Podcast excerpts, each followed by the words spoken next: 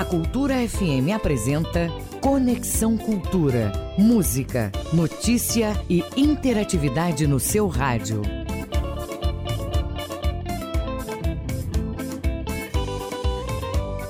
Você está na Cultura FM. Oito horas em ponto na Grande Belém. Muito bom dia para você no ar, o seu Conexão Cultura da Rádio Cultura FM e também portalcultura.com.br. Muito prazer, eu sou Kelvin Janieri. Ficarei com você até as 10 horas da manhã. A partir de agora, você tem atualidades, prestação de serviços, notícias, entrevistas, entretenimento e música para você ficar conectado com tudo que está acontecendo no Pará e também no Brasil. E você ouvinte pode fazer, deve fazer o programa com a gente. Mande sua mensagem para o nosso WhatsApp, que é o 985 639937. 985 639937. Ou se você quiser, pode participar também por e-mail mandando para culturafm@funtelpa.com.br. Conexão Cultura. Fica com a gente nesta quarta-feira, dia 8 de julho. Vamos falar sobre como as escolas particulares estão se preparando para um possível retorno às aulas presenciais.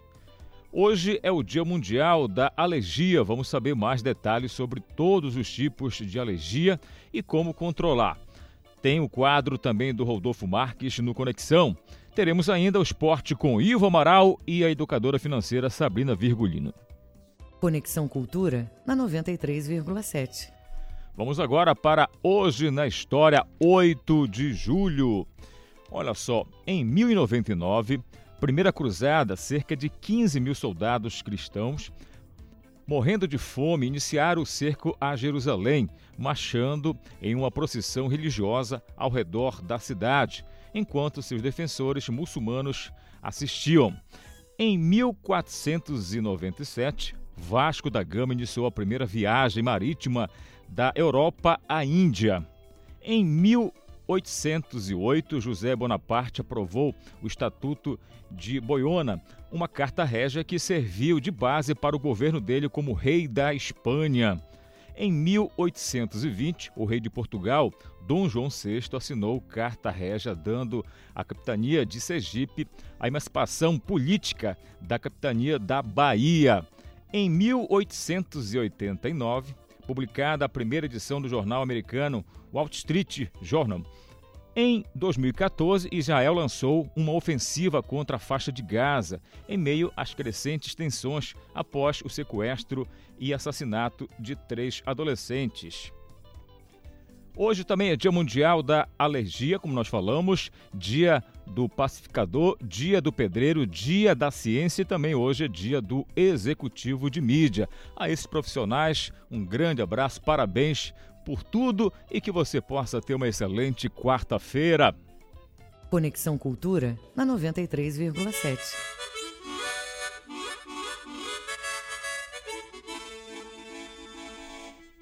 O roqueiro mais antigo do Brasil é paraense, acredite, lá de Ponta de Pedras, no arquipélago do Marajó, e se chama João Laurentino da Silva, ou simplesmente Mestre Laurentino, sempre acompanhado da sua gaita. Mestre Laurentino brilha também na elegância. Ele tem uma coleção de anéis e desenha suas próprias roupas. Acredite, seu hit mais famoso é a Lourinha Americana, escrita na década de 1970, que ganhou uma nova versão ao lado da banda Os Cascudos em 2014. E é justamente essa versão que abre aqui o nosso Conexão Cultura desta quarta-feira. Bom dia, Belém! Bom dia, Pará! Bom dia, Brasil!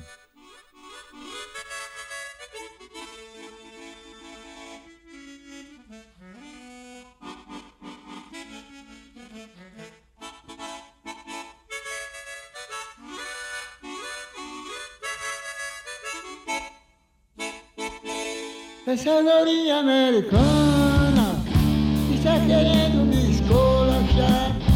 Vai dizendo que eu sou negrinho, que bem negrinho, e lá na América eu não posso entrar.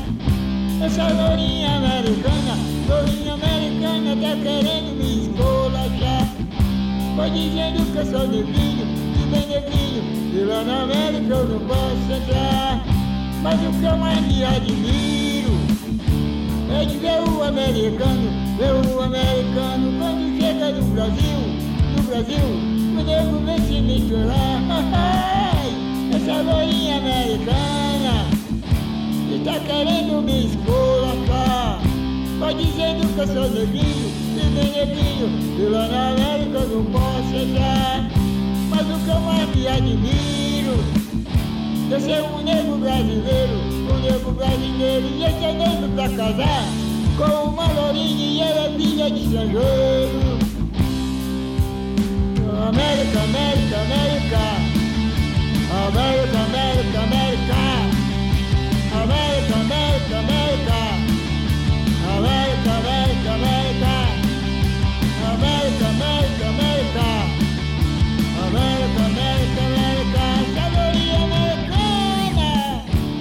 Querendo me esculachar. Foi dizendo que eu sou negrinho, e bem negrinho, e lá na América eu não posso entrar. Mas o que eu mais me admiro é de ver o americano, ver o americano quando chega no Brasil, no Brasil, o nego vem se misturar. Essa lourinha americana está querendo me esculachar. Foi dizendo que eu sou negrinho e bem negrinho E lá na América eu não posso entrar. Mas o cama é me admiro eu sou um negro brasileiro, negro brasileiro E eu sou negro pra casar Com uma lourinha e ela é filha de canjoro. América, América, América. América, América, América. América, América, América. America, America, America.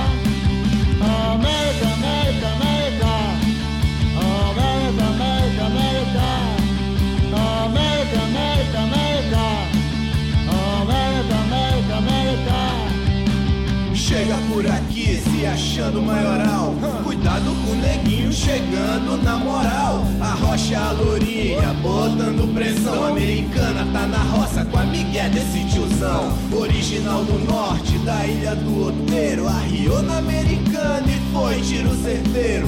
Agora com a lourinha vai ficar tirando. Laurentino é de rocha americana, tá marcando. América, América. América,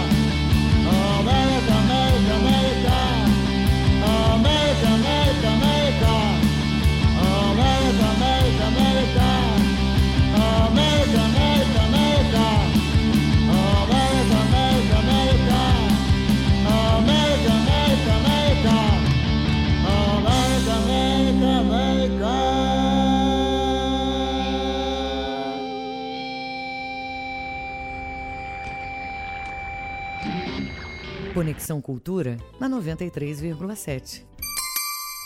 8 horas mais 8 minutos. Rapaz, que rock legal, hein? Música boa, essa mistura aí da nova geração do rock com o nosso querido Laurentino, Ponta de Pedras, que eu mando um bom dia especial a todos os nossos amigos e amigas aí no Marajó. Com certeza, uma região muito linda. É isso, praias que a gente encontra um povo maravilhoso, abençoado. Um abraço para todo mundo aí que acompanha aqui o nosso Conexão Cultura. Olha, hoje nós falamos, agora no início do programa, né, é o dia executivo da mídia. Então, o Rodolfo, que tem um quadro aqui especialmente para você, amigo do Conexão, Rodolfo Marques, ele vai falar justamente dessa transformação digital, que é uma tendência de mercado que vem crescendo muito nesse momento de pandemia. Tudo isso você vai conferir agora na coluna Mídia e Mercado com o professor Rodolfo Marques. Bom dia, Rodolfo. Olá, um abraço para você, Kelvin Ranieri, um abraço para os ouvintes da Rádio Cultura, programa Conexão, sempre um prazer estarmos aqui, sempre às quartas-feiras, né, falando sobre mídia e o mercado, a coluna que apresento aqui dentro da programação da Rádio Cultura, e eu retomo a questão a respeito da transformação digital. Não só agora no contexto da pandemia que nós estamos vivendo, né, é um período que vem se alongando, né, a pandemia foi decretada pela OMS em março deste ano e no Brasil ah, o processo foi se avolumando, foi se espalhando, principalmente a partir da segunda quinzena de março. E nós já estamos agora no mês de julho e ainda enfrentando grandes dificuldades no Brasil. E nesse contexto, a transformação digital acabou sendo uma grande tendência de mercado amplificada, ampliada durante este período que nós estamos vivendo. Por quê? As migrações para o campo digital, para a internet, para as mídias e para as redes sociais já era algo que estava acontecendo. Então, as pessoas físicas, as empresas, é, empreendedoras de uma maneira geral, vinham buscando o reforço dos seus canais através do YouTube, através do Facebook, que está em decadência, mas ainda é a rede social mais importante do mundo. Houve o crescimento do TikTok, né, que já foi um tema abordado aqui também, o próprio Instagram e outros canais de comunicação que vieram a se fortalecer durante esse período, né? Claro, outras marcas, outras redes, outros contextos acabaram desaparecendo nos últimos anos e perderam espaço exatamente para as empresas que conseguiram fazer a devida migração para o campo digital. A Kodak, o BlackBerry, né, a BlackBerry, o MySpace enquanto rede social, né, a rede social MySpace acabou perdendo espaço, o próprio Google Plus perdeu relevância, né? A Google atua em vários outros sentidos, mas de fato, essa maneira diferente de você cada vez mais focar as relações através das plataformas digitais, essa maneira vem se consolidando. O que é que se pode depreender disto? Primeiro, uma ideia em relação ao teletrabalho, o home office, né? o home office como uma das modalidades do teletrabalho, então uma possibilidade de você desenvolver o seu, a sua atividade dentro do seu próprio lar, principalmente em virtude ainda da necessidade do distanciamento social. Mesmo após a pandemia, é possível que essa tendência continue permanecendo pela questão de custos, pela questão de tempo, pela questão da administração da produtividade. Então, esse é um aspecto efetivamente que deve ser considerado. O outro, o grau de engajamento. Né? Então, empresas organizações e mesmo pessoas físicas que conseguiram consolidar a relação com a sua clientela, mesmo diante da impossibilidade do contato físico. Também é, essa questão do engajamento deve ser reforçada, principalmente através da transformação digital. Isso não se refere apenas ao número de pessoas que seguem determinado conteúdo ou seguem determinado perfil nas redes sociais, mas principalmente no laço que foi construído em relação a isso. E um terceiro ponto fundamental também dentro desse contexto da transformação digital, o processo disruptivo, né? Então você está cada vez mais numa ordem alinear em relação aos seus próprios projetos. Então as coisas elas acontecem paralelamente há muitos geradores de conteúdo, há muitas gerações também de oportunidades de mídia e de oportunidades de mercado, e quem conseguir se atualizar diante deste cenário, efetivamente vai se encontrar como alguém mais habilitado para seguir, principalmente no período pós-pandemia, em que a transformação digital deve se consolidar ainda mais. É isso, meus caros, um grande abraço a todos. Essa foi a minha participação aqui na coluna Amigo e Mercado, no programa Conexão Cultura, do amigo professor Rodolfo Marques. 8 horas 13 minutos. Obrigado, professor Rodolfo Marques, falando de um assunto muito importante que, como ele falou e você sabe muito bem, cresceu bastante nesse momento de pandemia, muita gente em casa e a internet, as mídias, as redes sociais, a questão digital ficou bastante evidente e não tem volta mais, né? Todo mundo aí correndo para as redes sociais para vender, comprar, conversar, enfim, namorar, tudo isso, casar, acontece agora na internet. Já há bastante tempo, mas agora mais do que nunca com a pandemia, como disse o professor Rodolfo Marques, que volta na próxima quarta-feira com mais um quadro para você, mídia e mercado. Mas agora vamos falar também de finança. Você sabe, todo dia a gente traz aqui no Conexão aí o quadro com a nossa querida Sabrina Virgulino. E chegou a hora do nosso quadro, então, com ela. O assunto de hoje é o aumento do combustível. Você sabe, a Petrobras anunciou reajuste de 5% para a gasolina. Será que isso é bom ou ruim? Será que chega para o consumidor? Bom dia, Sabrina.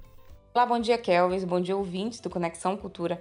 No Minuto das Finanças de hoje eu quero chamar a tua atenção para um assunto bem importante, tá bom? E não é uma notícia tão boa assim porque a Petrobras ela anunciou a alta de 5% para a gasolina nas refinarias a partir de hoje, de quarta-feira.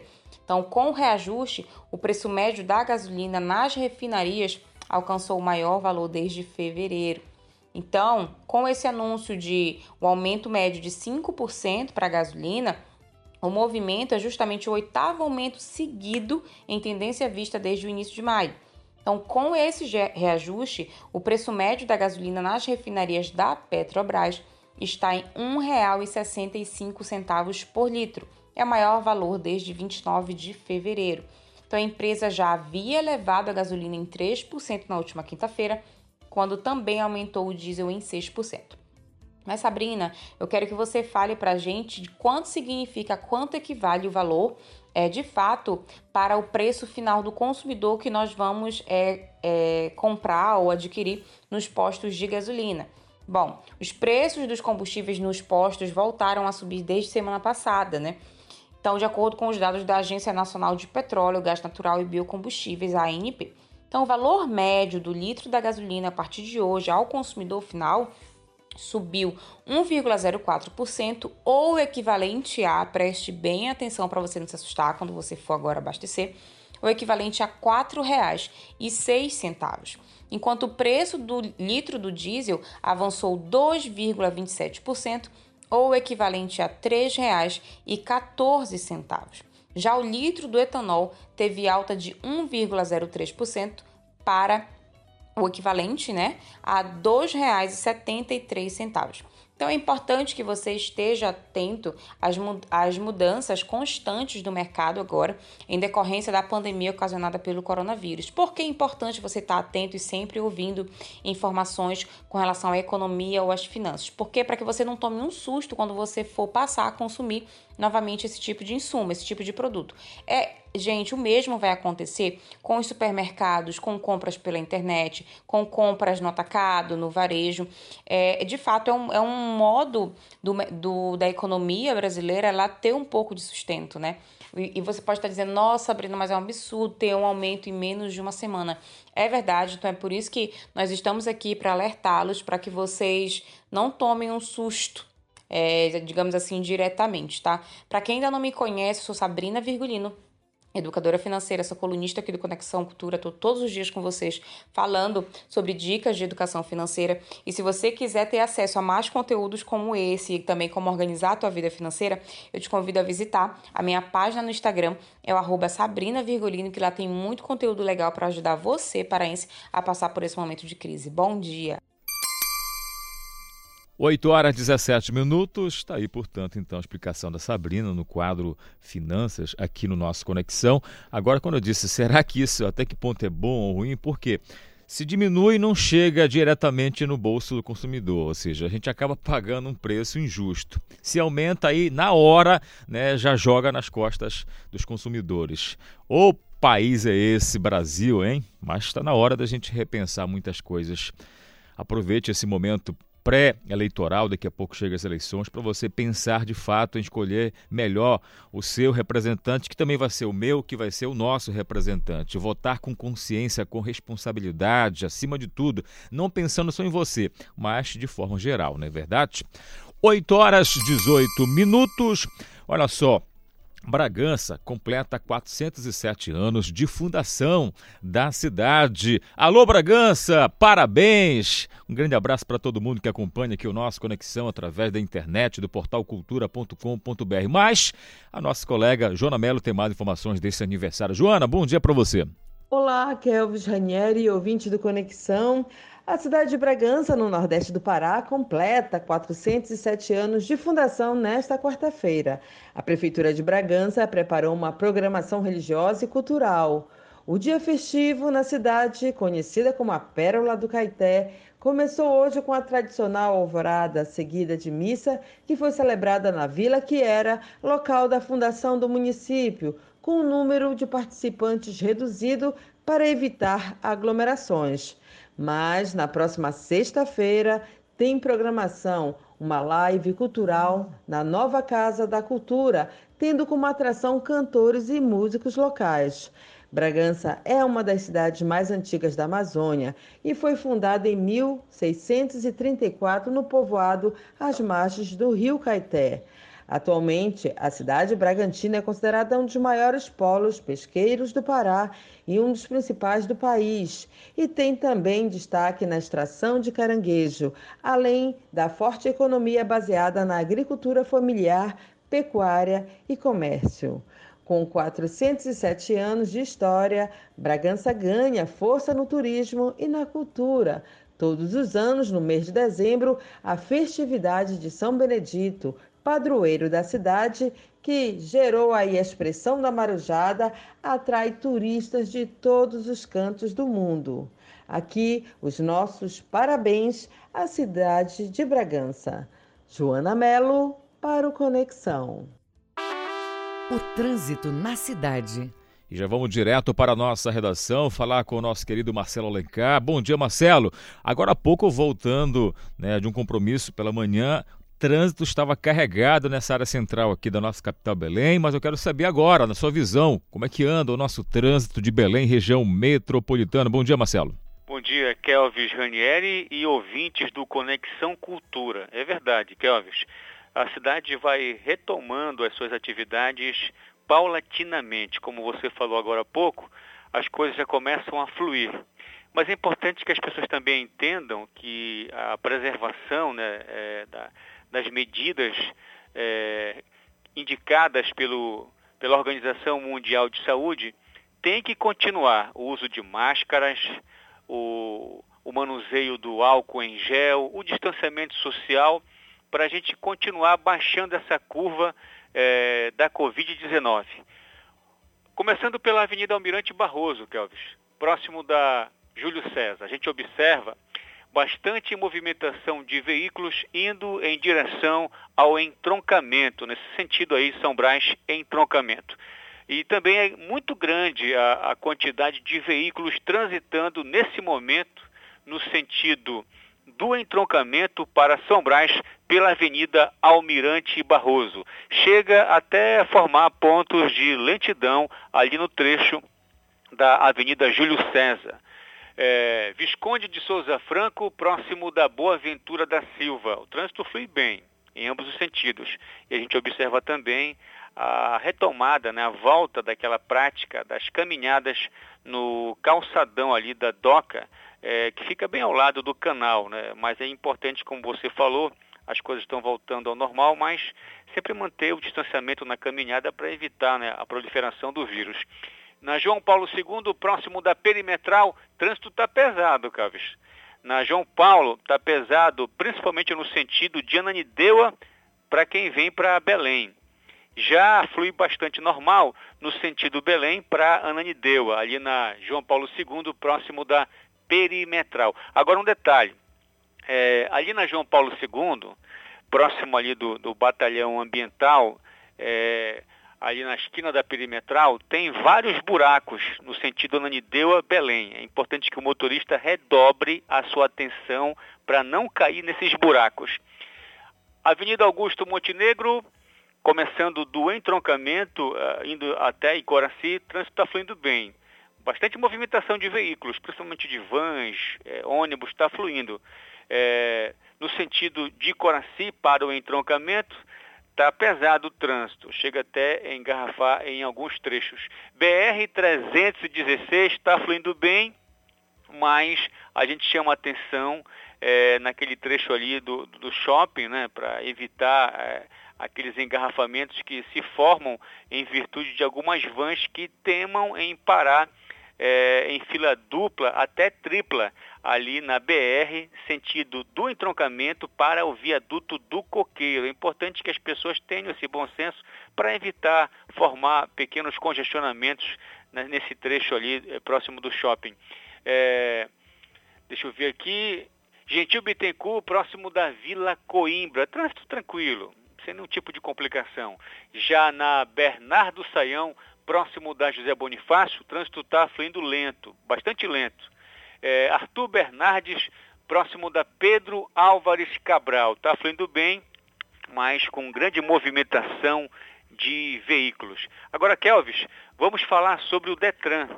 O Departamento de Trânsito do Estado do Pará está adotando uma inversão de faixa na BR 316 nos finais de semana desse mês de julho. A medida visa melhorar o fluxo de veículos no trecho entre os municípios de Ananindeua e Marituba.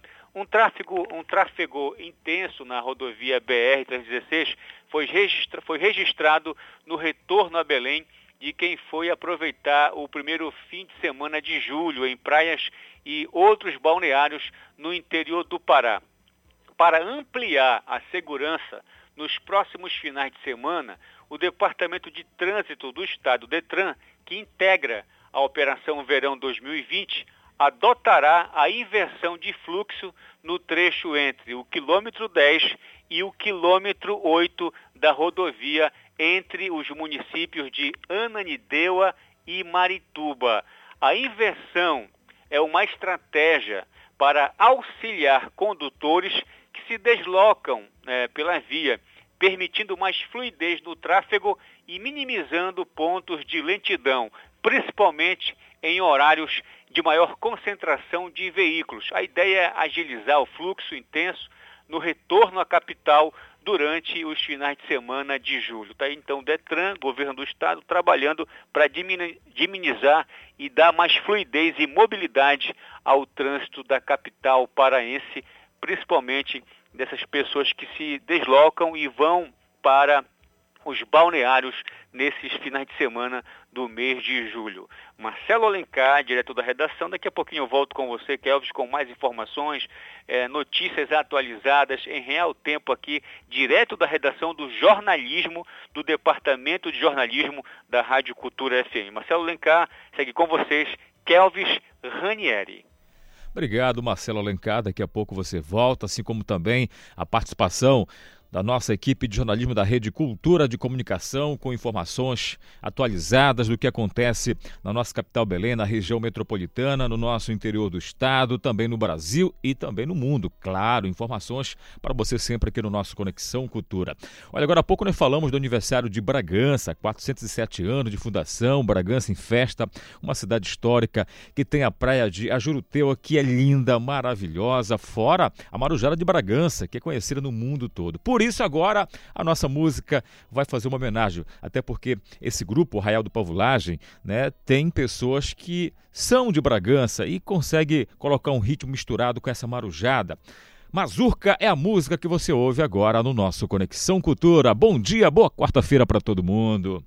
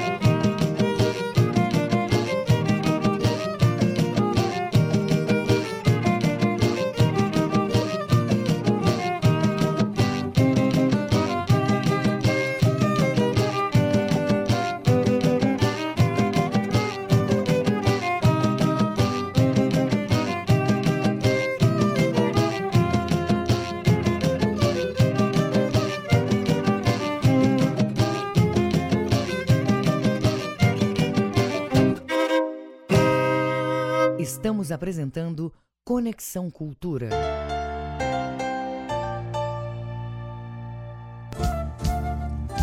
ZYD 233, 93,7 MHz. Rádio Cultura FM, uma emissora da Rede Cultura de Comunicação. Fundação Paraense de Rádio Difusão, Rua dos Pariquis, 3318. Base operacional, Avenida Almirante Barroso, 735, Belém, Pará, Amazônia, Brasil. A mais tribal de todas as festas. Balanço do Rock, quarta, oito da noite.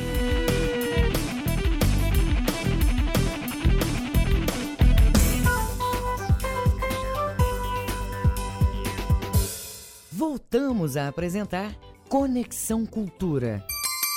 8 horas 31 minutos na Grande Belém. Obrigado pelo seu carinho e pela confiança. Bom dia, você ligado com a gente pelo portal cultura.com.br também. Vai aqui o nosso agradecimento. Lembrando que você pode baixar o nosso aplicativo da Rede Cultura de Comunicação. Lá você vai poder assistir no seu celular aí a TV Cultura, acompanhar também a Rádio Cultura, não só ouvir como você pode ver também a gente. Nós estamos ao vivo aqui também pela internet. Além disso, você vai ter informações do portal Cultura, tudo isso para você no seu celular, importante. E se você quiser participar com a gente, não perde tempo. O nosso WhatsApp é o 98563 9937. 98563 9937 e sete. E vamos com informações, bate-papo agora. Olha só, as aulas é, presenciais nas escolas particulares do Pará, diante da pandemia, ainda não tem definição para a retomada. E muito se discute, né? Vai voltar, não vai voltar? E se voltar, o que, que está sendo feito?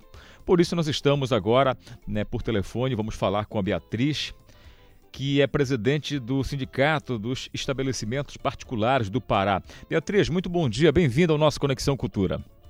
Bom dia, é sempre um prazer poder prestar informações à comunidade é, de Belém e de todo o estado do Pará. Prazer. Pois estou à disposição. Prazer todo nosso, muito obrigado. Olha, Beatriz, para que esse retorno seja feito com segurança, é preciso muitas é, mudanças na rotina do que antes era normal. Ou seja, a pergunta é: o que, que vocês, né, das escolas particulares, estão conversando para quando voltar? O que, que está sendo feito, elaborado o planejamento, os cuidados? Por gentileza, explica para a gente. Bom, as escolas particulares estão muito avançadas nesse trabalho, muito avançadas. Os investimentos já foram, já foram feitos. Eu, eu diria que o segmento vinculado ao sindicato, ele já alcançou condições de retornar às aulas internamente. E quando a gente diz isso, a partir de quê? Né? Quais são essas condições? Nós temos um referencial estadual, que é a nota técnica 01, que estabeleceu lá um protocolo sanitário. É, esse protocolo sanitário está guiando os investimentos das instituições, é, de modo que elas sabem o que elas têm que alcançar. Além do protocolo sanitário do próprio Conselho Estadual, o sindicato está finalizando um protocolo sanitário do segmento privado no estado do Pará. É, nós estávamos aguardando para receber a última versão do parecer do Conselho Nacional, que estava em estudo, e que foi aprovado ontem. E aí nós devemos fechar o nosso protocolo próprio, com especificações ainda mais detalhadas do que a nota técnica, é, para essa semana, para publicar na próxima semana. Então, é, nós estamos muito, muito tranquilos é, com relação ao retorno. É, sabemos que vai ser uma fase difícil, Sabemos é, que, que alguns alunos e algumas famílias ainda temem esse retorno à aula presencial, mas é preciso esclarecer, primeiro, esse retorno, nós não pensamos em que 100% dos alunos voltem e a escola vai funcionar como ela sempre funcionou. Não vai ser assim. Vai ser um retorno paulatino, provavelmente com, com 20%, 50% e depois 100%. Vai ser um retorno que, vai coexistir, que vão coexistir as atividades presenciais com as atividades remotas. Aquele aluno que eventualmente não queira é, voltar para as atividades presenciais, terá a abertura de, de, de continuar trabalhando remotamente. Isso tá, está garantido em, todo, em todas as propostas do, do, da escola particular. Fora isso, é, a gente vai dar divulgação, já há nota técnica, né, que já está sendo cumprida, nós vamos dar divulgação de todos os critérios e protocolos de segurança a serem estabelecidos dentro da escola. É, nós podemos hoje, com tranquilidade no segmento privado, dizer que a gente tem condições de retomar nossas atividades com segurança à saúde tá, dos alunos e de seus familiares. Pois é, você falou de família, né? A gente sabe que a preocupação ainda é muito grande, até porque não tem uma vacina, a medicação ainda não tem para a Covid-19 e pela pandemia que hoje a gente enfrenta é bastante complicado. Aí eu pergunto para você, Beatriz, que representa as escolas particulares, é, Há uma conversa já bastante abrangente também com as famílias desses alunos que poderão voltar logo logo às suas atividades? Sim, é, os estabelecimentos de ensino, de modo geral, têm conversado sistematicamente, de forma online, com as famílias dos seus alunos. E, e nós é, encontramos e, e detectamos que há sim um temor, um receio, e isso é natural. Todos nós temos um receio de contaminação, especialmente contaminar as pessoas mais velhas. É, mas é, nós temos trabalhado muito para mostrar quais são os critérios e os padrões de segurança. Até porque aí a gente tem que fazer uma consideração. É, nós não podemos voltar tudo no nosso país e só não voltar às escolas. As escolas têm condição de, como os outros segmentos, de retornar às atividades com garantia. É, é, finalmente, o ensino é uma área essencial do desenvolvimento social. Os danos é, hoje ao, ao por a gente não conseguir retomar são muito grandes. E as famílias têm essa, essa, essa, também essa percepção e também há muitas famílias enfrentando um outro tipo de problema, que já é a própria depressão do aluno por ficar isolado, por estar em isolamento, é, é, não, não permitir que o aluno vá ao shopping ou vá passear porque ele não foi para a escola. Então agora a gente tem que entender que a escola se insere num processo da sociedade em que é necessário que ela volte a trabalhar com segurança, como os demais setores. Com certeza, com certeza. Claro, com todo cuidado, né?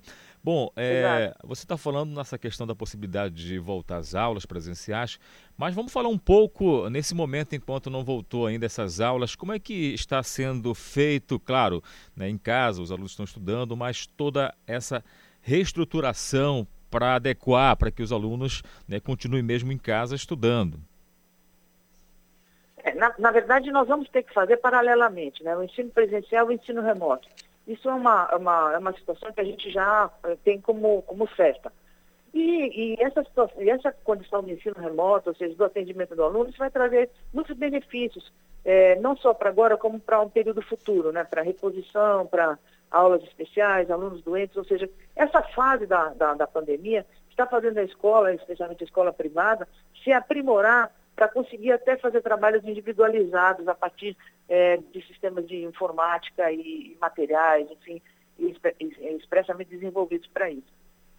Se aí houve um desenvolvimento nas escolas, houve investimento em plataforma, houve aquisição de uma série de materiais, houve aquisição de toda uma infraestrutura, capacitação de professores que as escolas privadas fizeram, tanto na área pedagógica, para trabalhar os instrumentos remotos, como também na área da saúde. O próprio sindicato ofereceu curso já para professores e coordenadores, que são multiplicadores dentro das escolas. Então, há um movimento muito grande no trabalho de evolução a partir das condições que a crise trouxe. E, sem dúvida alguma, a escola particular já se colocou num patamar adequado, é, com investimentos, com conhecimento, com metodologias, com é, é programas de, de nivelamento já previstos, com avaliação diagnóstica prevista, enfim, nós já avançamos muito.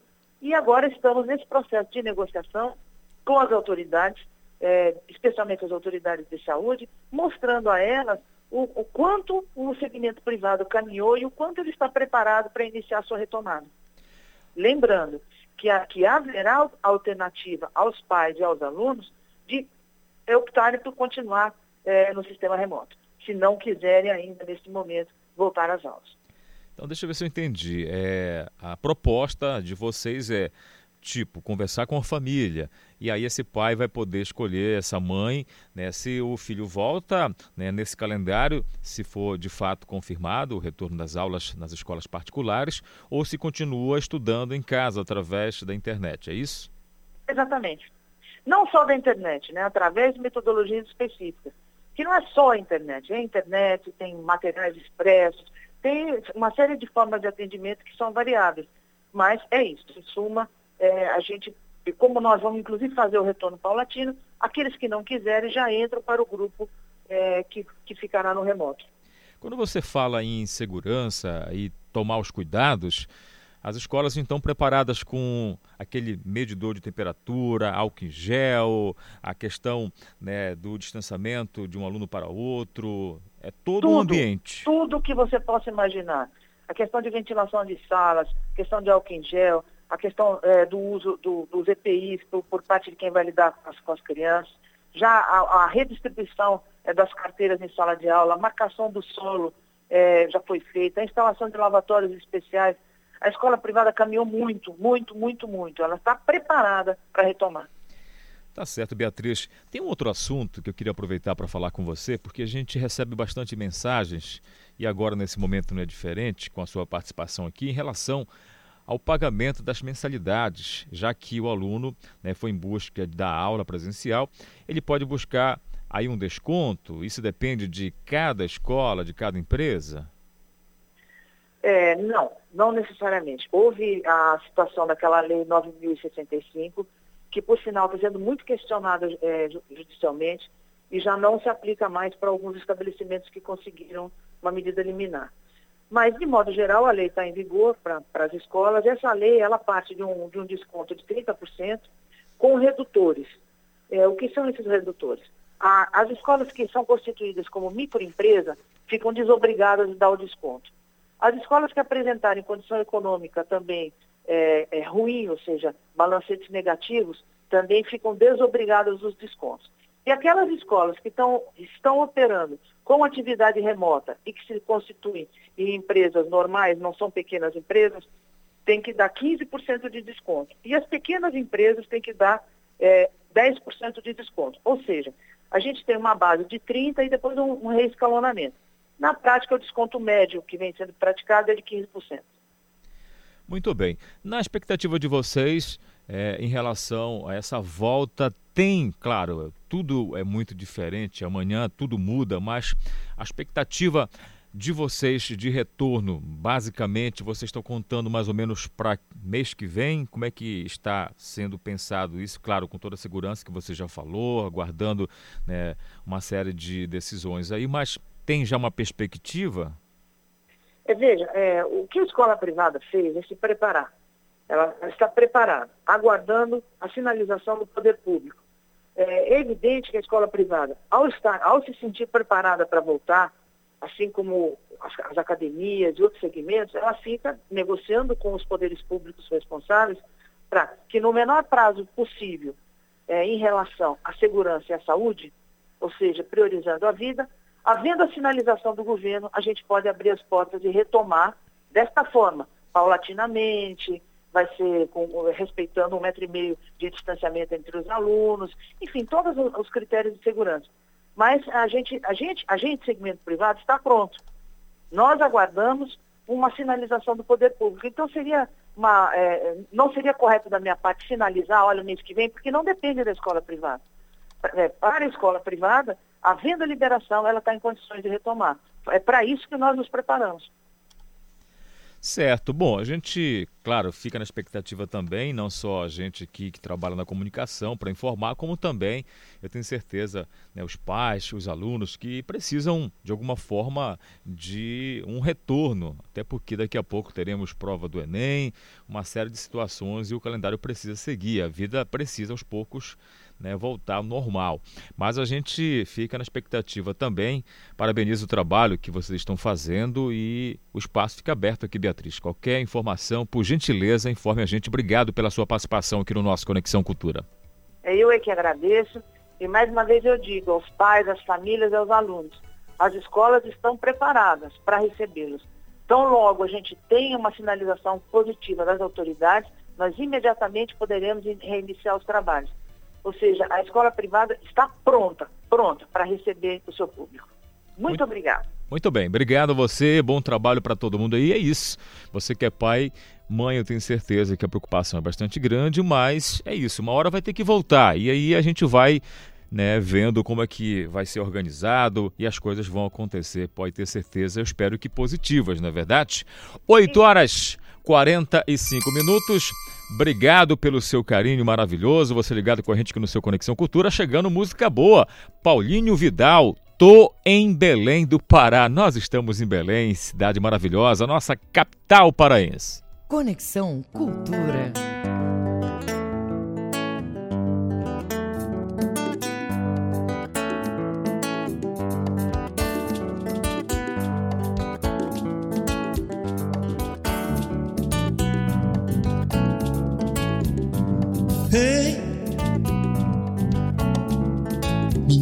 Sabe o que eu vi quando parei por aqui. Dá gosto até de contar. Ei, já cheguei na feira do açaí. Vi de longe o barco partir, devorando o rio Guamá. Tô em Belém do Pará dos frutos apanhados das velhas mangueiras. Eu que vim de outro lugar e sento ao pé da soleira pra contemplar.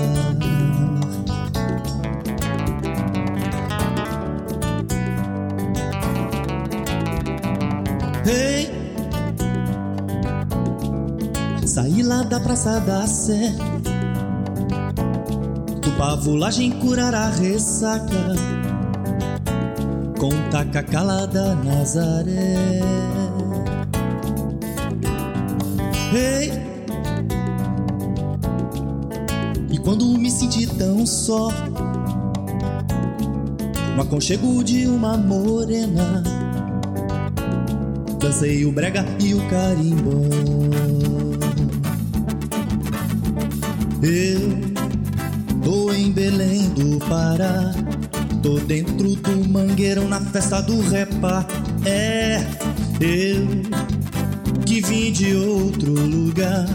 Me sento a pé da soleira pra contemplar.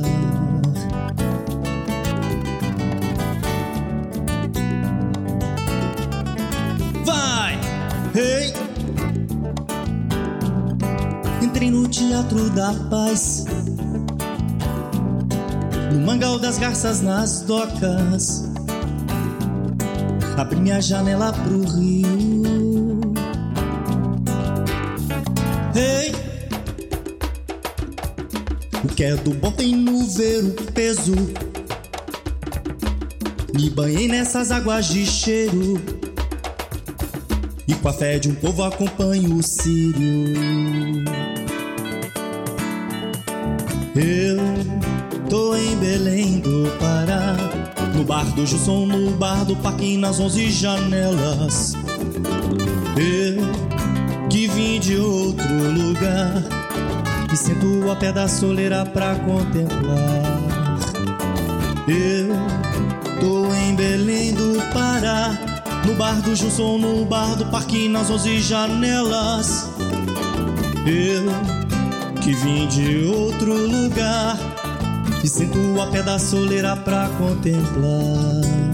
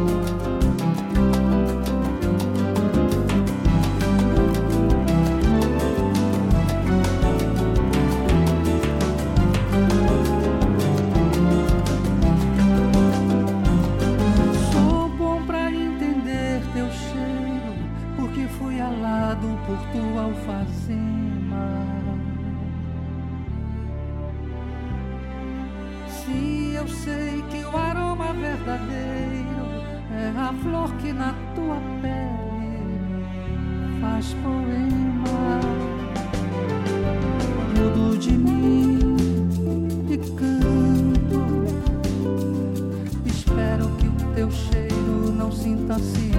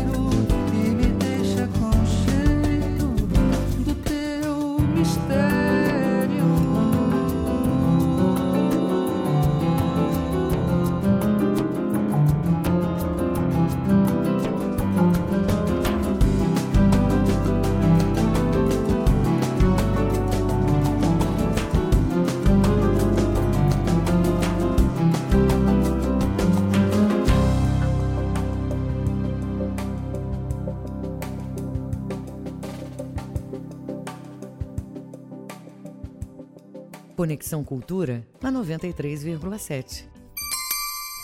8 horas e 54 minutos na Grande Belém. Você ouviu Nilson Chaves, Cheiro do Teu Mistério. Nilson Chaves também faz parte dos nossos artistas da música popular paraense, com músicas maravilhosas. E você ouve aqui no nosso Conexão Cultura.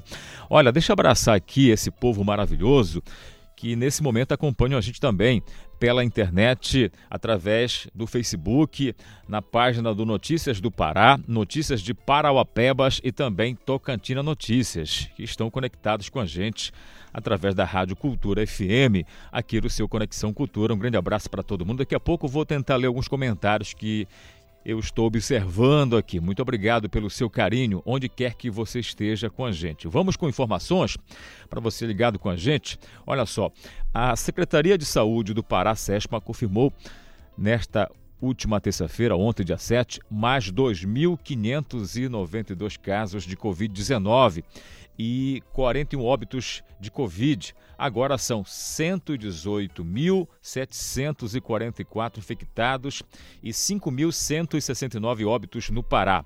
São 190 casos e 22 mortes ocorridas nos últimos sete dias, sendo que sete casos são desta terça-feira e mais 2.402 casos e 19 óbitos nos dias anteriores. De acordo com o boletim, o Pará ainda possui 103 3.769 recuperados, 10.566 casos descartados e 87 em análise. De acordo com a CESPA, a rede pública estadual está com 63,68% dos leitos de unidade de terapia intensiva, UTI, ocupados e 39,75% dos leitos clínicos. Daí, portanto, as informações cabe ainda cautela, cuidado, muita atenção para você que vai sair de casa. Use máscaras, por gentileza, álcool em gel.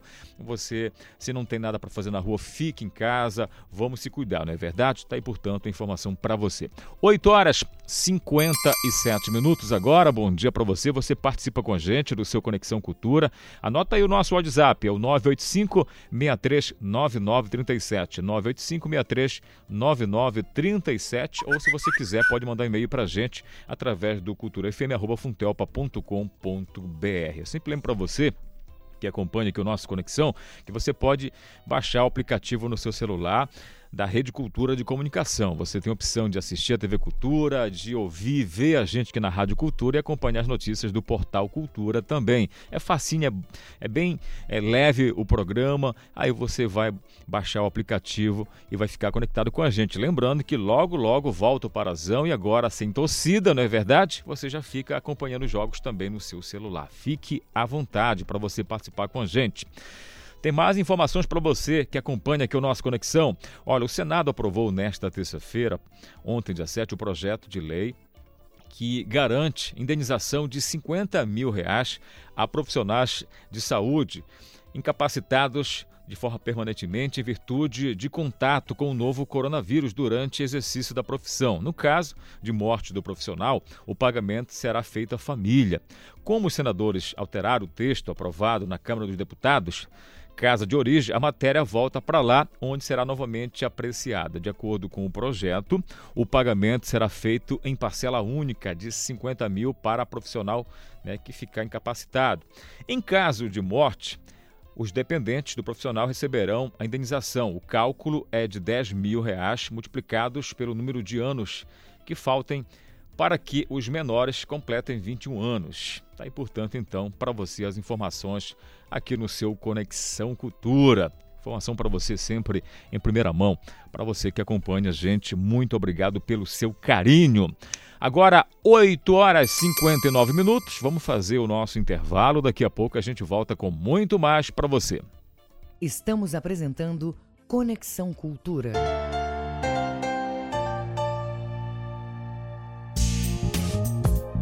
O que você precisa saber sobre o coronavírus? O principal alerta é febre alta, acompanhada ou não de tosse, aperto no peito, falta de ar e dificuldade para respirar. Proteja-se do coronavírus. Cuidar da sua saúde é proteger a todos. Cultura, rede de comunicação. Cultura FM. Aqui você ouve música popular paraense. A cidade engasga sem parar, todos vão notar. Música popular brasileira. Eu pensei que esse amor fosse tudo para a gente. Cultura FM 93,7.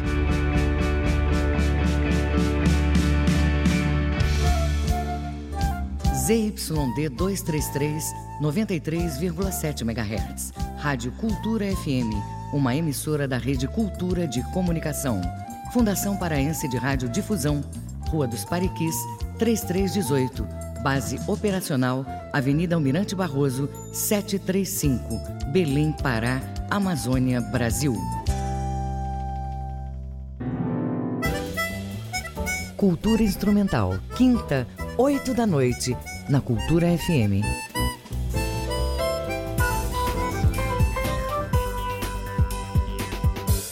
Voltamos a apresentar Conexão Cultura.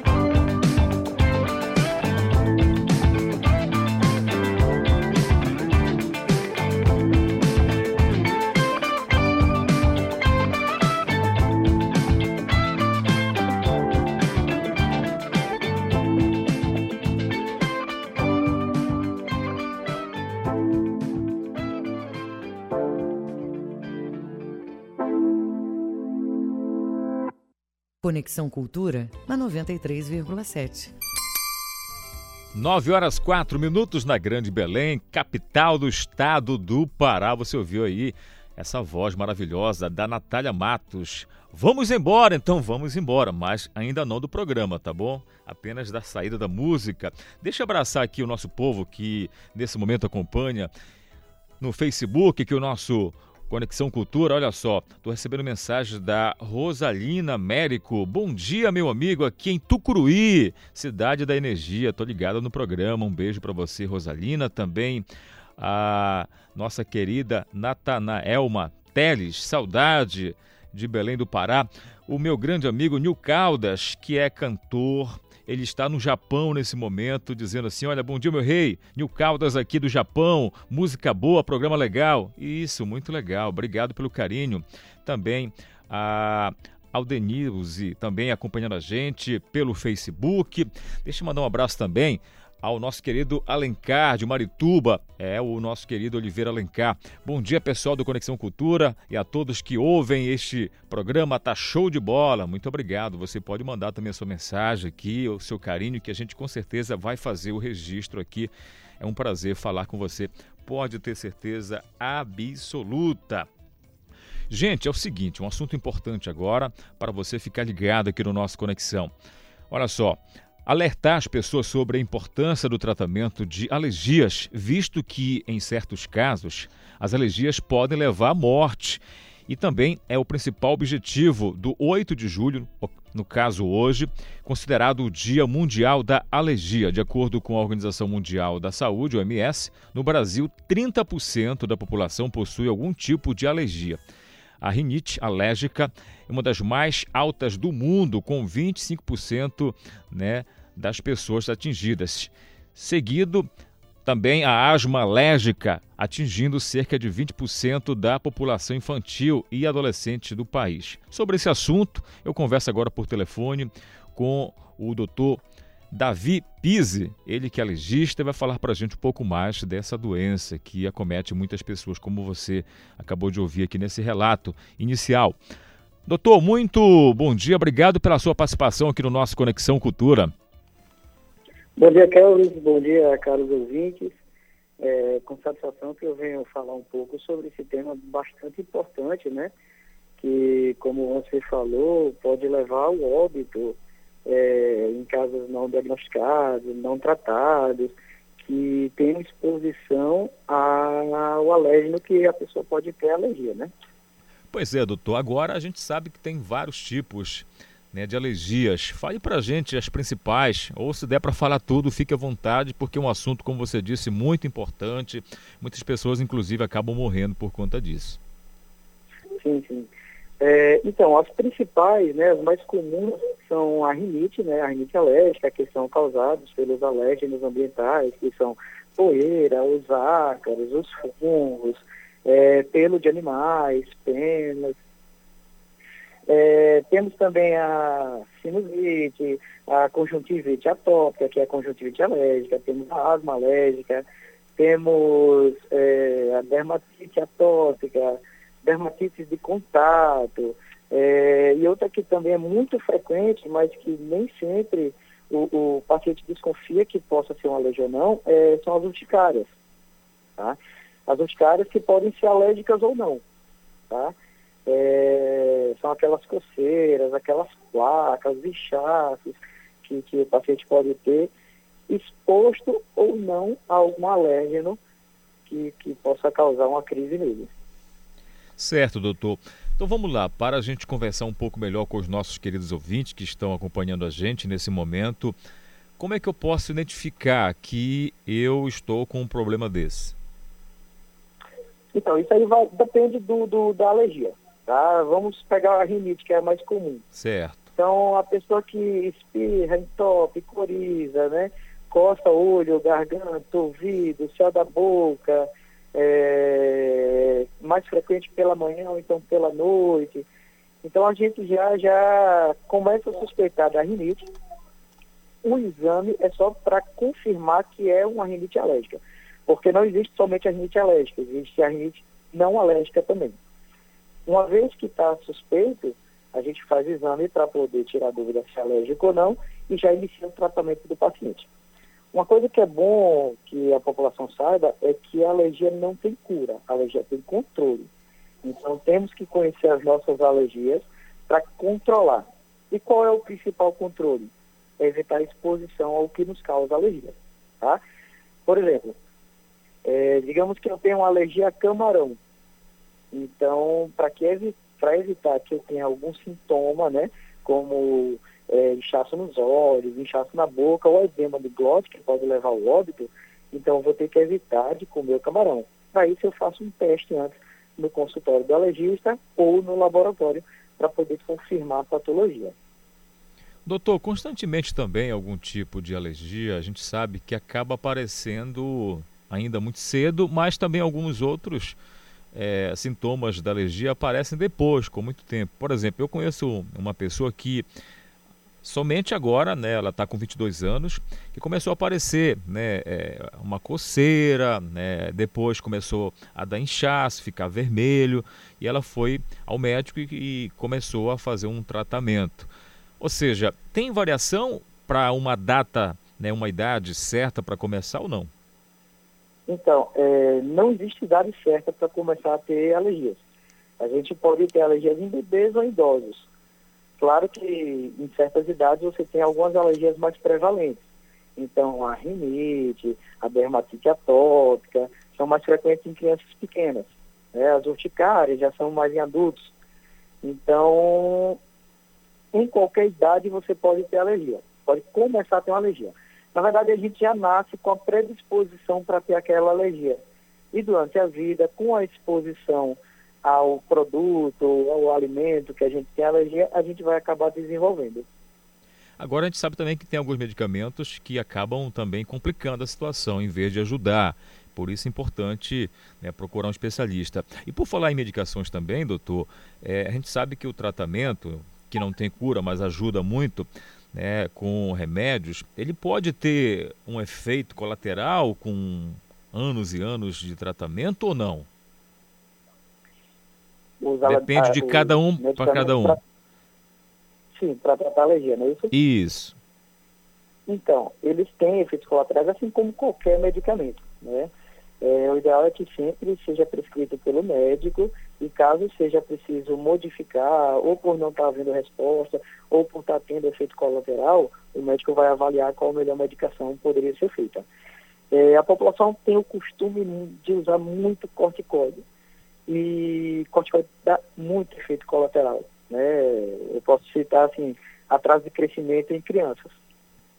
E o médico é quem vai dizer se está na hora de tomar, se tem que parar, para que não tenha esses efeitos colaterais. Com certeza absoluta e nada de fazer automedicação, né, doutor? Procurar um especialista, fazer o exame, porque aí o médico vai né, passar a dose certa da medicação para ajudar é, nesse tratamento ou né, minimizar esse sofrimento das pessoas. Doutor, você que é da área, né, nesse dia 8 nós falamos, comemora-se o Dia Mundial, né, para tentar ajudar nesse tipo de problema. Qual a importância dessa data para vocês que são da área, para os pacientes também? Então, o dia 8 de julho, na verdade, é um dia de conscientização. Né? É o dia onde a gente manifesta mais publicamente a conscientização, para conscientizar a população que tente descobrir suas alergias, que vá no seu alergista para poder fazer uma investigação minuciosa para que não aconteça nada mais grave. Então é, é, é um dia muito importante para conscientização. Ou seja, chamar a atenção desse problema como a gente falou no início, muitas pessoas são acometidas desse problema, muitas nem sabem ainda, mas vão ter no futuro e é importante cuidar acima de tudo. Para você que ligou agora aqui na Rádio Cultura FM, nós estamos conversando é, com o doutor Davi Pise, ele que é legista e está falando com a gente a respeito né, dessa data importante de conscientização e também os cuidados que você precisa ter. É importante, acho que o cuidado, para fechar aqui o nosso bate-papo, doutor, é fundamental no momento, ou seja, ter os cuidados necessários, não é isso? Com certeza, com certeza. Então reforce para a gente esses cuidados mais uma vez para a gente fechar aqui a sua participação, por gentileza. Então, vamos pegar como exemplo, novamente, a rinite, né? Sim. É, quais seriam os principais cuidados? Evitar ter tapete, carpete, cortina, animais de estimação dentro de casa, é, trocar lençol, fronhas, pelo menos duas vezes na semana, limpar ventilador, ar-condicionado, tudo isso para que a gente evite uma exposição maior aos alérgenos ambientais, né? Aos ácaros, aos fungos, que podem causar as alergias. Chegou uma pergunta aqui para a é, gente, doutor, ah. para você é, é, ampliar um pouco mais esse, essa informação que você está passando, muito importante, porque nós estamos na pandemia, ou seja, isolamento social, muita gente em casa, então muitas pessoas né, que já possuem esse problema de saúde ou que começam já a se manifestar com esse problema de saúde, acabam ficando mais em casa. E aí tem os animais, sim. Muitas dessas pessoas acabam saindo de manhã, voltam só à noite por conta do trabalho. E aí, a dica que você pode dar para essas pessoas também é, que estão em casa e estão acometidas com esse problema, já pegando um pouco desse gancho do que você estava passando, essas informações dos cuidados. Então, é, nesse caso, o ideal é deixar sempre a casa aberta para arejar o ambiente. Ambiente fechado, ele facilita a proliferação dos alérgenos ambientais. Então, a gente tem que deixar janelas abertas, portas abertas, para que possa entrar o vento, para que possa entrar o sol, para reduzir a população do, dos alérgenos. Muito bem. Doutor, muito obrigado pela sua participação. Mais uma vez, parabéns pelo trabalho. Obrigado por você trazer essas informações tão importantes. Falar de saúde é sempre muito bom, até porque a gente acaba esclarecendo vários pontos aqui. Nesse caso da lei, a gente sabe que é bastante é, complicado a situação onde muitas pessoas são acometidas. Bom trabalho aí, obrigado por atender a gente. Obrigado, eu que agradeço. Um ótimo trabalho. Tá aí, portanto, então, papo interessante para você saber um pouco mais aqui no nosso Conexão Cultura. 9 horas 16 minutos, chegando para você música boa agora. Marisa Brito, Coração na Boca.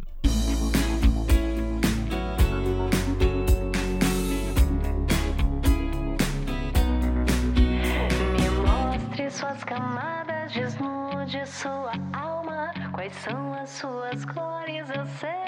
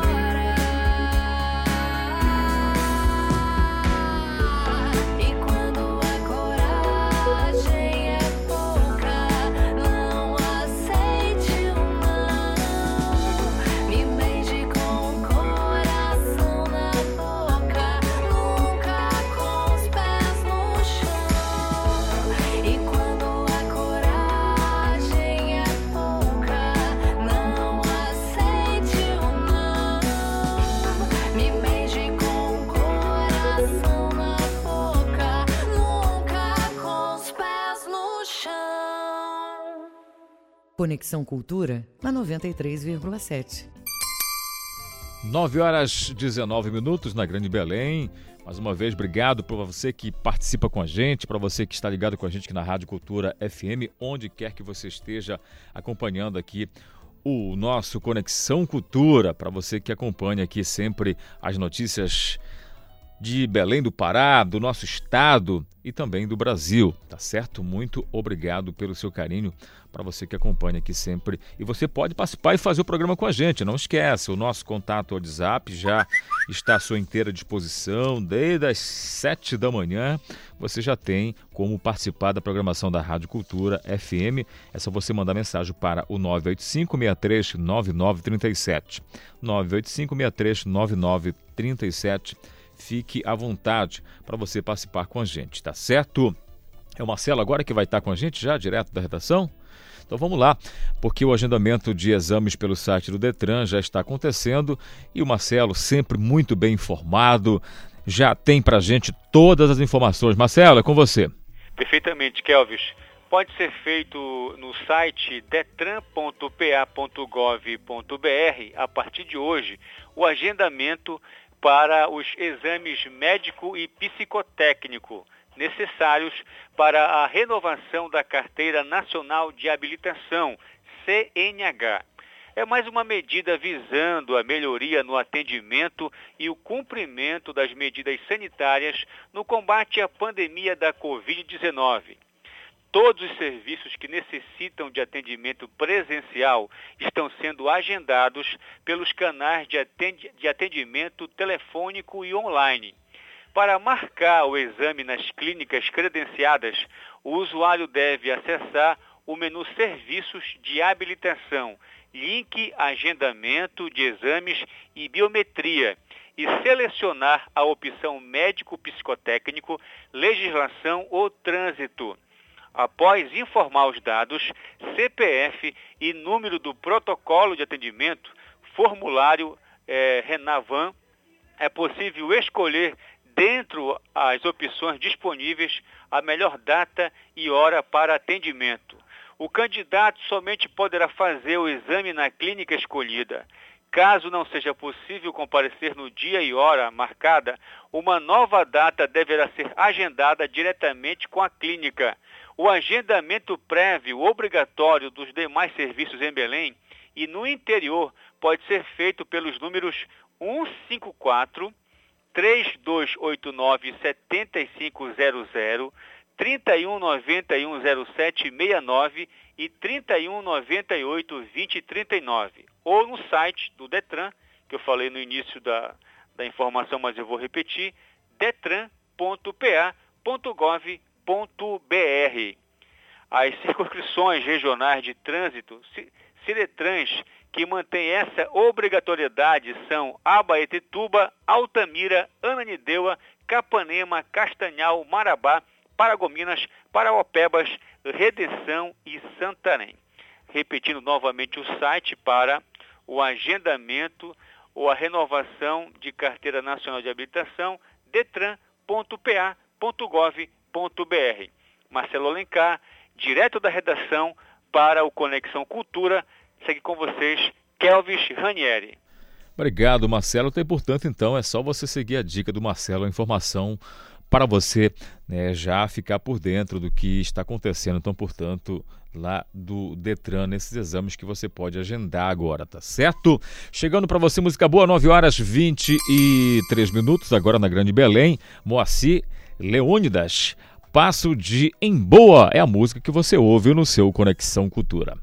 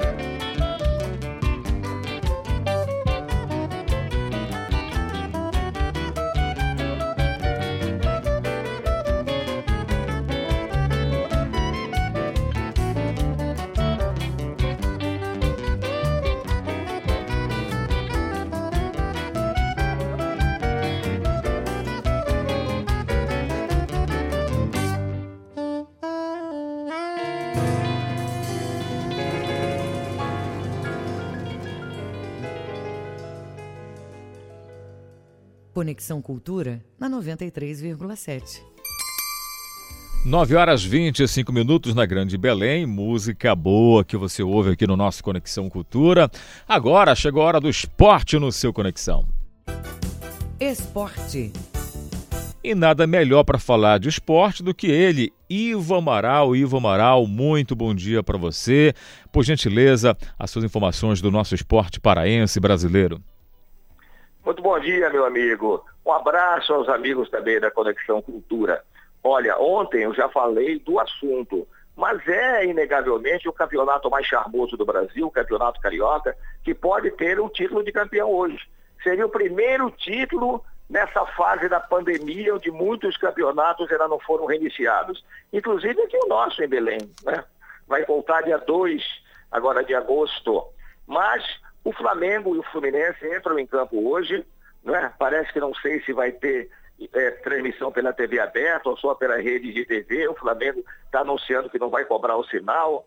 Enfim, quem tiver dúvida mais tarde, ligue para a Cultura, procure o repórter Reginaldo Barros, que ele pode dar a informação completa. Hoje, o Flamengo joga por um simples, como é, por uma nova vitória para ganhar a Taça Rio.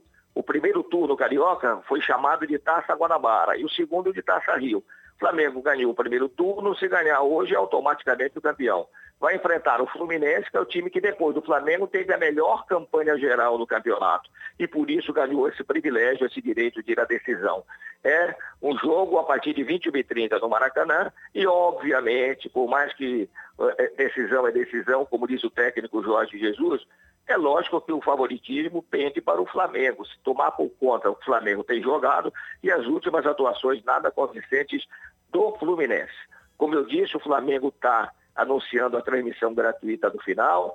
Também é, sempre se fala no Flamengo em Jorge de Jesus, até porque o novo presidente, o Benfica, que seria amigo íntimo do Jorge Jesus, está anunciando uma proposta irrecusável. Mas não sei qual é o acordo íntimo lá, particular, o Jorge Jesus tem um contrato com o Flamengo até julho do ano que vem. Ivo. No panorama paraense, a dupla Remy Paysandu dá sugestões para a utilização do Mangueirão. Não sei que, que sugestões seriam essas, porque a gente tinha uma ameaça muito grande, né? Com a reforma, a modernização do Mangueirão, ele estaria fechado até o final do ano e mais além disso, o que possibilitaria jogos eh, do brasileiro da Série C, quando o Remo for mandante, ou automaticamente também o grande clássico paraense Remo e Paysandu, que não há condição de ser realizado em outro estádio que não seja o Mangueirão, até por problema de segurança. Agora, a notícia que vem até abre espaço para aquele sonho da Tuna, que há oito anos tenta voltar para o Parazão, na divisão principal, é que a Federação Paraense decidiu a, abrir um prazo para as inscrições de quem quer participar da segundinha. Esse documento vai ter que dar entrada até dia 31 de julho na federação. E os clubes eh, poderão participar dessa disputa, que vai promover dois clubes ao Parazão no ano que vem, e eu não, eu não sei ainda o que vai ser decidido sobre o rebaixamento, que em princípio, na volta do campeonato e com o congestionamento de datas, tinha ficado praticamente acertado que não haveria rebaixamento. Para entrar mais dois da segundinha, supõe que vão sair dois de qualquer modo, é mais uma expectativa, enquanto o Remy Paysandu continuam se preparando, jogadores nos treinos, e a gente espera que a turma volte, na medida do possível, com força total, dia 2 de agosto, Remy Paysandu voltando à disputa do Parazão. É Ivo. isso, meu amigão, hoje Ivo. aqui no Conexão Cultura. Ivo, eu gostaria rapidinho de você é, se despedir da gente aqui. É, em relação a essa Sim. notícia que você colocou agora há pouco, é, segundo o Reginaldo, que conhece tudo também de esportes como você. É, né, põe o Reginaldo para trabalhar aí. Pois é, a, a decisão da federação, nós conversamos aqui com o presidente, ele disse que a decisão não vai cair nenhum time, vai subir dois, ou seja, teremos aí acho que 12 clubes para o próximo campeonato. Essa é uma decisão já decidida pela federação. Mas eu queria que você falasse rapidinho da importância do que aconteceu agora, dia 6, essa semana. O governo do estado ele convidou clubes né, paraenses é, principalmente Remo e Paysandu, para tratar de segurança no projeto de reforma do Mangueirão. É um assunto importante porque o governo está tentando ouvir né, quem de fato fomenta, faz acontecer o futebol nessa reformulação, nessa estrutura nova do Mangueirão, nessa reforma, para ouvir né, os clubes no que se refere à segurança, como melhor adequar o projeto. O que, que você pensa sobre isso, especialista do futebol, num comentário como você é? Olha, é, é- salutar que o governo do Estado deixe de qualquer orgulho e chame os clubes. Os donos do futebol paraense são os clubes, para saber que é, sugestão eles terão. Essa sugestão de segurança passa menos pelos clubes do que pelas autoridades e a parte técnica do estádio, não é? A gente sabe que o Mangueirão é um estádio antigo, né? Graças a Deus tivemos poucos problemas, poderíamos ter um problema gravíssimo anos atrás, se não fosse fechado, quando apareceu uma fissura é, um pouco séria nas arquibancadas. Agora, como está o Mangueirão, se estão cuidando dele, né? além do gramado, a gente ouve falar, o gramado está lá, o Bisquinho está sempre cuidando, e as arquibancadas, a segurança, eu não sei, eu não entro no Mangueirão há mais de quatro meses, estou confinado. Mas né? essa conversa com os clubes é importante, Não tem né? nada para fazer lá. Agora, os clubes devem ser ouvidos sim, quanto à segurança, são os principais usuários do Mangueirão, além dos torcedores, é claro, e tem que ter uma voz fundamental, né, no tocante a acesso, tocante às facilidades, e que o Mangueirão continue sendo, até segunda ordem, o grande templo do futebol paraense. É isso que eu penso, meu amigão. Tá certo. Obrigado, Ivo. Amanhã você volta com a gente novamente, tá bom? Vamos voltar e botar o Reginaldo para trabalhar aí. Tá Um abraço. certo. Um grande abraço, bom trabalho, Vai, Ivo. É isso. Fico com o Ivo também. Importante ouvir todo mundo nessa reforma do Mangueirão, o nosso templo maior do futebol paraense. Vamos para mais um intervalo. Daqui a pouco a gente volta com muito mais conexão para você. Estamos apresentando Conexão Cultura.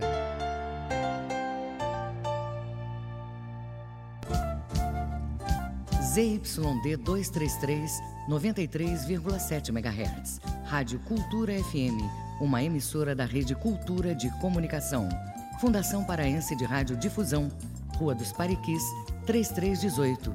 Base operacional, Avenida Almirante Barroso, 735, Belém, Pará, Amazônia, Brasil.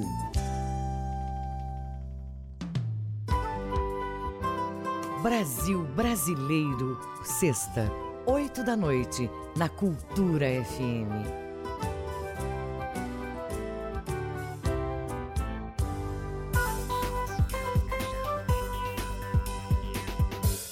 Voltamos a apresentar Conexão Cultura.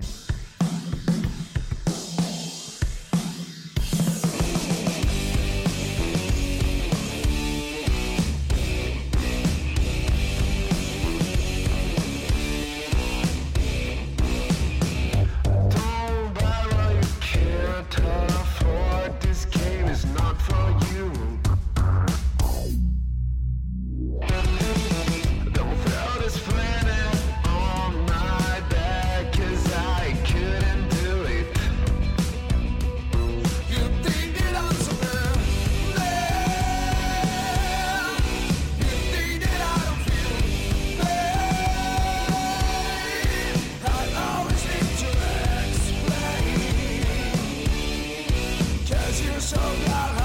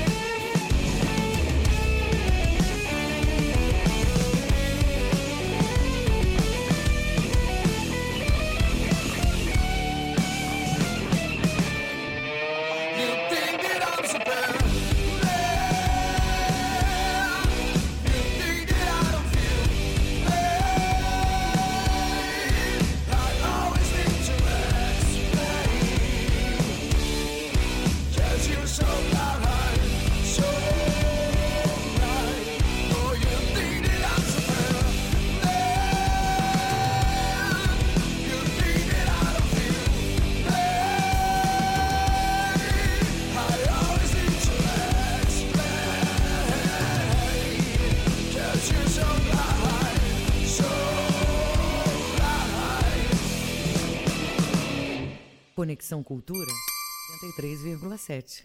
9 horas 36 minutos. Você gostou dessa música? Eu adorei.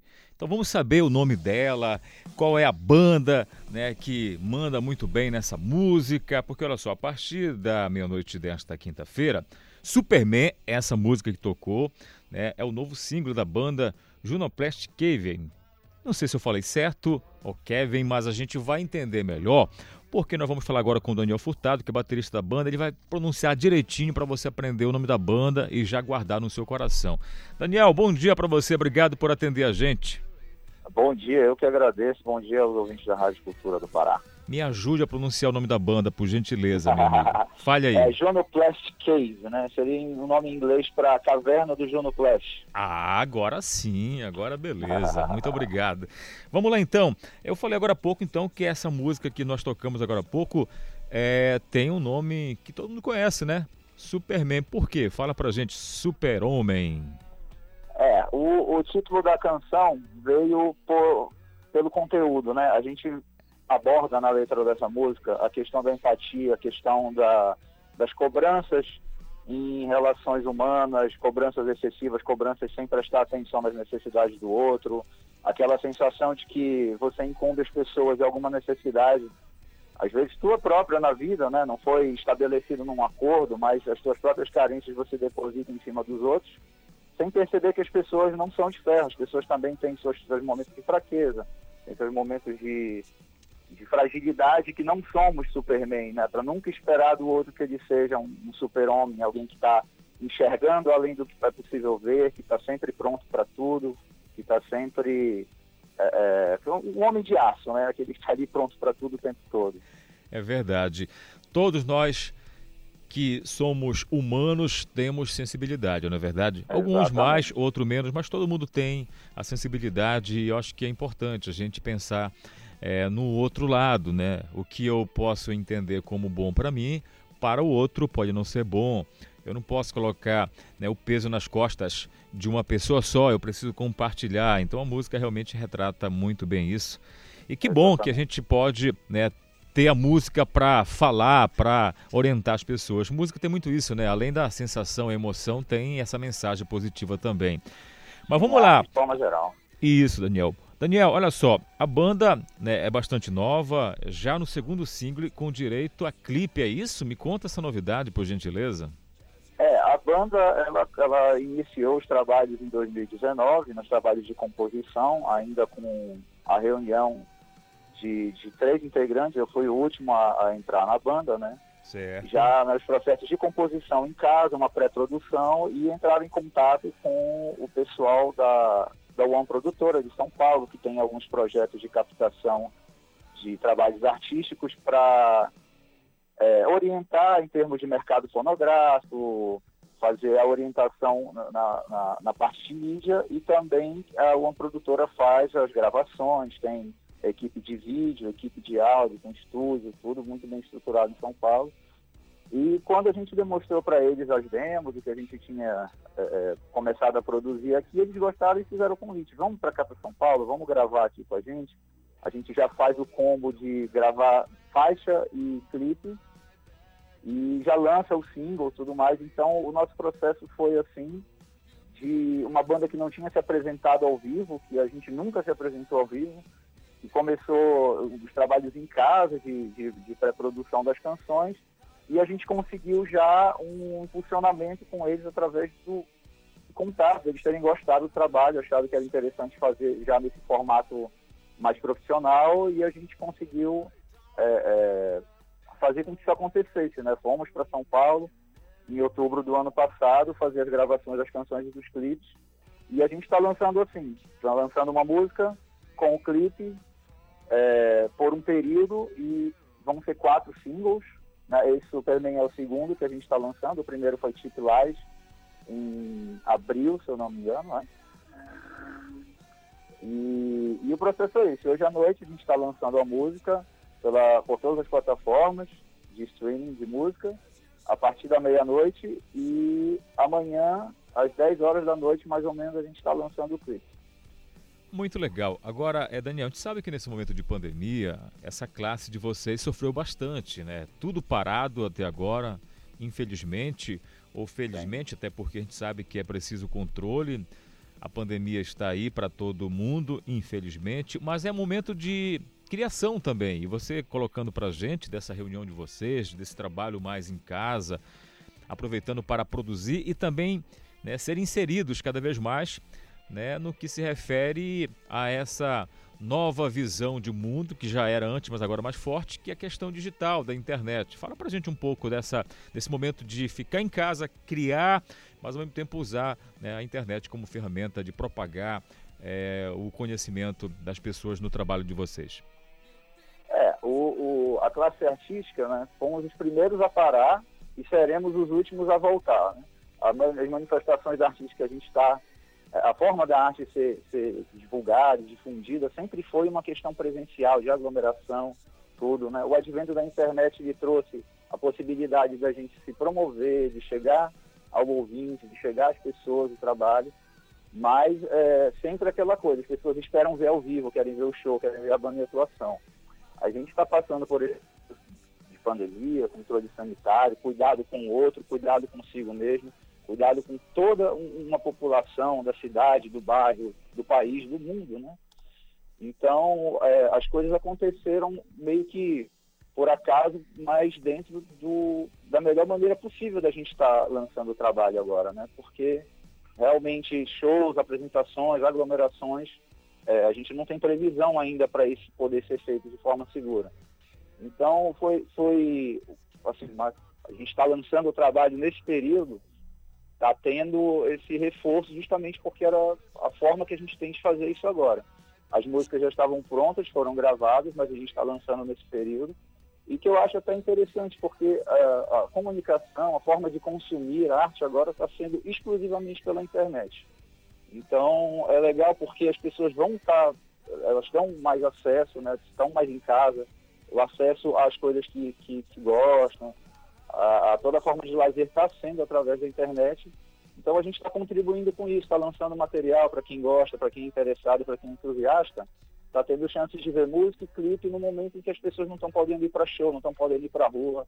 Então eu acho que, é, infelizmente, essa pandemia está acontecendo, mas que bom que a gente está podendo contribuir digital, oferecendo material para as pessoas que gostam, estarem ouvindo, estarem vendo, estarem tendo acesso a produções artísticas que estão sendo feitas agora. Com certeza. Agora, o momento também né, que as bandas, os artistas encontraram foi através das redes sociais as lives. E aí, eu pergunto para você, tem alguma já marcada, algum pensamento, algum planejamento, algum projeto para a banda fazer um show virtual para os fãs aí que já estão é, consumindo as músicas lançadas dessa forma que vocês estão se organizando?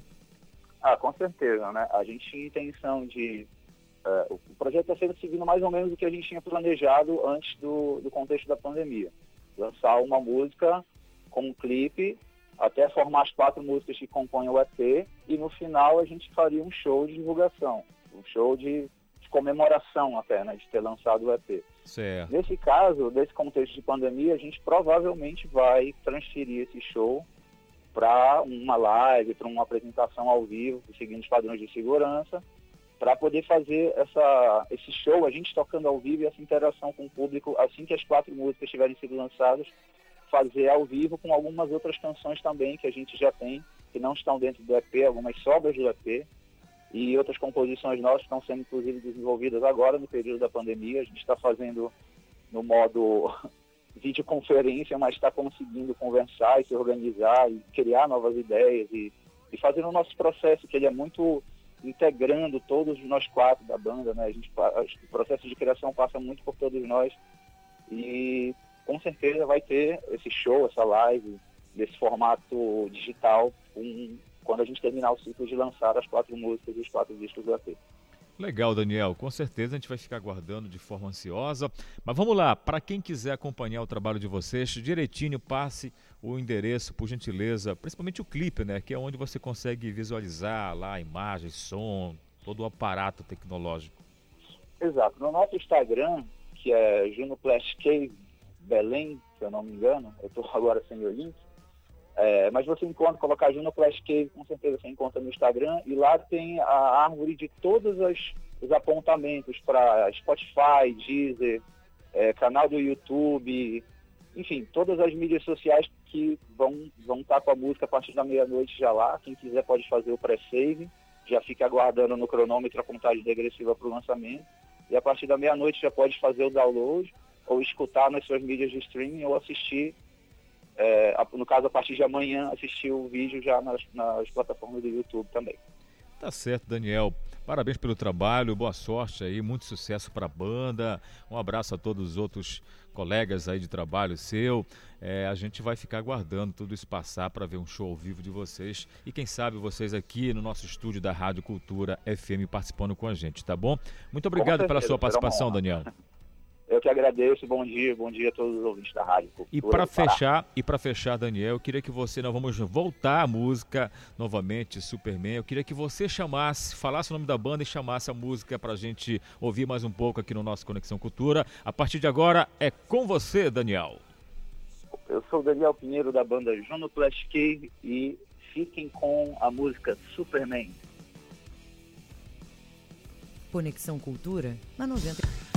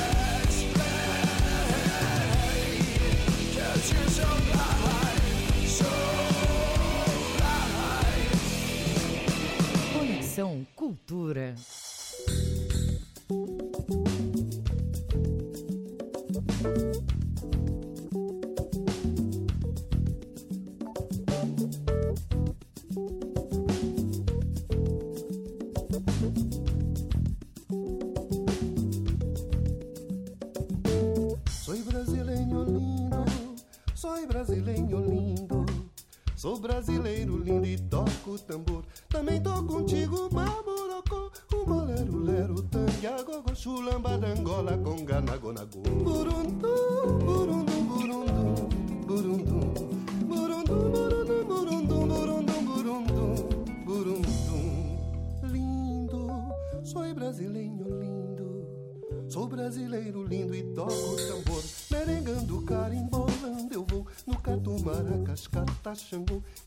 the belly.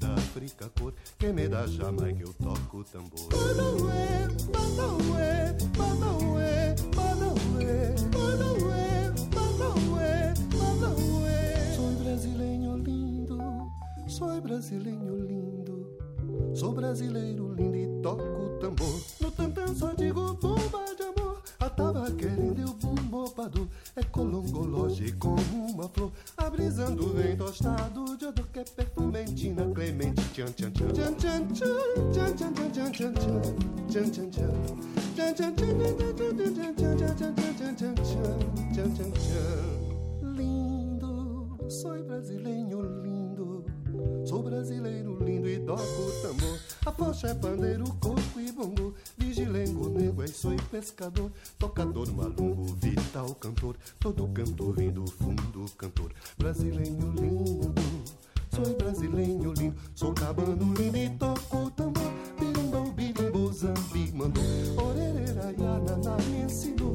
Deus pretudinho salve o amor. Macumba da landonde cantador. Oxalá me deu e agora eu lhes dou. Sarapá, sarapá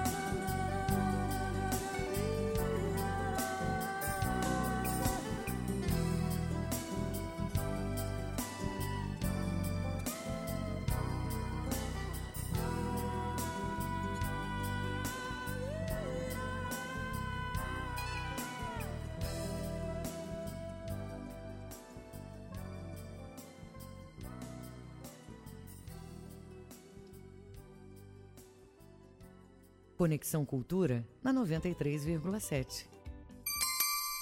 9 horas e 56 minutos na Grande Belém. Vou direto novamente para a nossa redação com Marcelo Alencar, que está pesquisando, acompanhando em tempo real o que acontece na nossa capital Belém, no interior do estado. Marcelo, você tem informações de atendimentos da Covid-19 em Salinas, é isso? Perfeitamente, Kelvis. É, em um dos municípios que mais recebe visitantes no mês de julho, a Policlínica deve atender sexta e domingo, aproximadamente 400 pessoas por dia. É, nesse final de semana, as ações da Policlínica Itinerante vão chegar ao município de Salinópolis, no Nordeste Paraense. Os atendimentos, Kelvis, é, vai ocorrer de 8 e meia da manhã às 5 e meia da tarde, nesta sexta, sábado e domingo. A expectativa de atendimento deve ser entre 350 até 400 pessoas por dia. O objetivo do projeto é, com certeza, é apoiar e incentivar as pessoas no combate à Covid-19, que já passou por 62 municípios paraenses, inclusive quer garantir o atendimento a, pe a pessoas com sintomas leves e moderados de Covid-19 na fase inicial da doença. A assistência inclui consulta médica e, se confirmado o diagnóstico, a entrega de medicamentos para que o tratamento seja feito em isolamento domiciliar, evitando assim o agravamento e a necessidade de internação hospitalar. Está aí a eficácia dessa ação, é, a grande sacada desse projeto é se antecipar aos problemas graves, né? não deixar que agrave os sintomas é, nas pessoas. Nos últimos dois meses, a Policlínica Itinerante já atendeu mais de 50 mil pessoas nas várias regiões de integração do Pará. A estrutura é adotada de equipes multiprofissionais que realizam triagem, atendimento médico, exames e ofertam medicações, quando, prescrita, quando prescritas no caso. São esses atendimentos iniciais que ajudam a desafogar as unidades de saúde das sedes municipais, aliviando as unidades hospitalares para casos mais graves de Covid-19. Então, atenção, os munícipes é, de Salinas, as pessoas que vão para Salinas, sexta, sábado e domingo, atendimento da Policlínica Itinerante aí é, em Salinópolis nesse final de semana. Marcelo Alencar, direto da redação para o Conexão Cultura, segue com vocês Kelvis Ranieri. Obrigado, Marcelo Alencar, pelas suas informações. E com essa informação do Marcelo, a gente encerra o Conexão Cultura de hoje. Mas se você quer ouvir novamente, perdeu alguma coisa, o programa você pode acompanhar completo pelo Castbox. Acesse lá a página do Jornalismo Cultura e confira. Que você possa ter uma excelente quarta-feira, amanhã, 8 horas da manhã. Voltaremos com mais Conexão Cultura. Beijos, abraços, tchau. A Cultura FM apresentou Conexão Cultura.